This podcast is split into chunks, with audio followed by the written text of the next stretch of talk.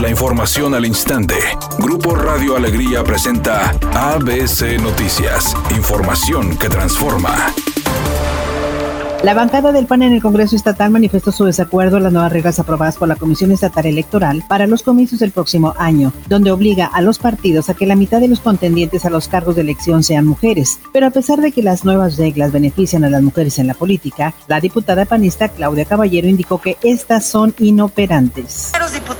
Por mi conducto y a nombre del Grupo Legislativo del Partido Acción Nacional, nos manifestamos a favor de la paridad entre hombres y mujeres y hacemos el reconocimiento a la Comisión Estatal Electoral por establecer los lineamientos para garantizar. Sin embargo, estas nuevas reglas aprobadas por la Comisión Estatal Electoral consideramos que son imprecisas, imparciales e inoperantes al aplicarse en los próximos comicios del 2021. Por su parte, la legisladora Mariela Saldívar lamentó que el PAN no reconozca la deuda que tiene con las mujeres por décadas en la lucha por obtener cargos profundamente que el Partido Acción Nacional no reconozca la deuda histórica que tiene con las mujeres. Por décadas, las mujeres han sido enviadas primero a distritos perdedores y luego a municipios a perder. Y estas reglas de paridad que está lanzando la Comisión Estatal Electoral garantizan la paridad vertical, horizontal y transversal. Es decir, garantiza el acceso de las mujeres a una oportunidad de competir en condiciones que le permitan tener realmente acceso al poder.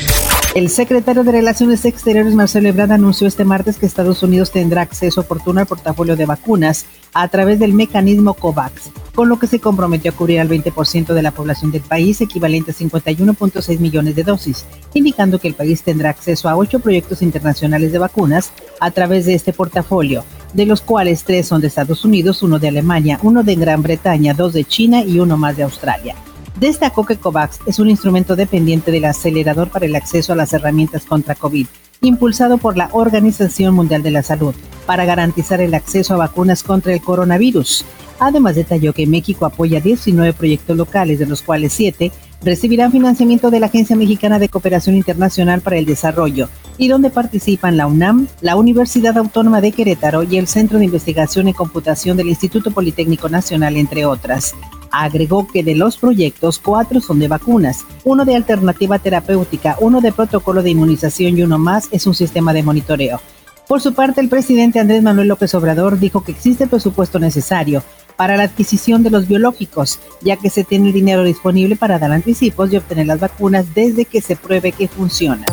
Editorial ABC con Eduardo Garza. Los médicos, enfermeras y el personal de salud se la están jugando para salvar vidas del COVID-19, mientras muchos otros ciudadanos se la juegan pero para infectarse, sin cubrebocas, sin sana distancia. El coronavirus es una cosa seria y ha matado a más de 3.500 personas en tan solo seis meses aquí en el estado. Los guardianes de la salud hacen su mejor esfuerzo. Ayudémoslo a combatir el COVID-19.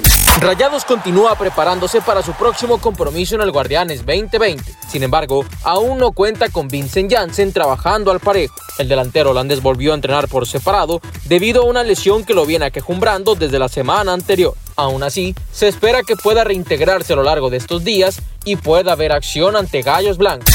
El cantante Mario Bautista desmintió que vaya a participar en la segunda temporada del programa ¿Quién es la máscara? Aunque los rumores apuntan a que él será uno de los personajes enmascarados.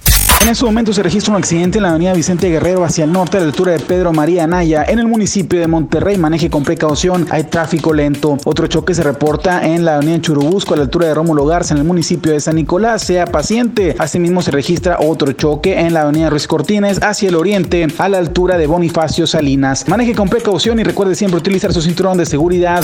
El pronóstico del tiempo para este martes 29 de septiembre del 2020 es una tarde con escasa nubosidad. Se espera una temperatura mínima que oscilará en los 18 grados. Para mañana miércoles 30 de septiembre se pronostica un día con cielo despejado, una temperatura máxima de 26 grados y una mínima de 14. La temperatura actual en el centro de Monterrey 26 grados. ABC Noticias, información que transforma.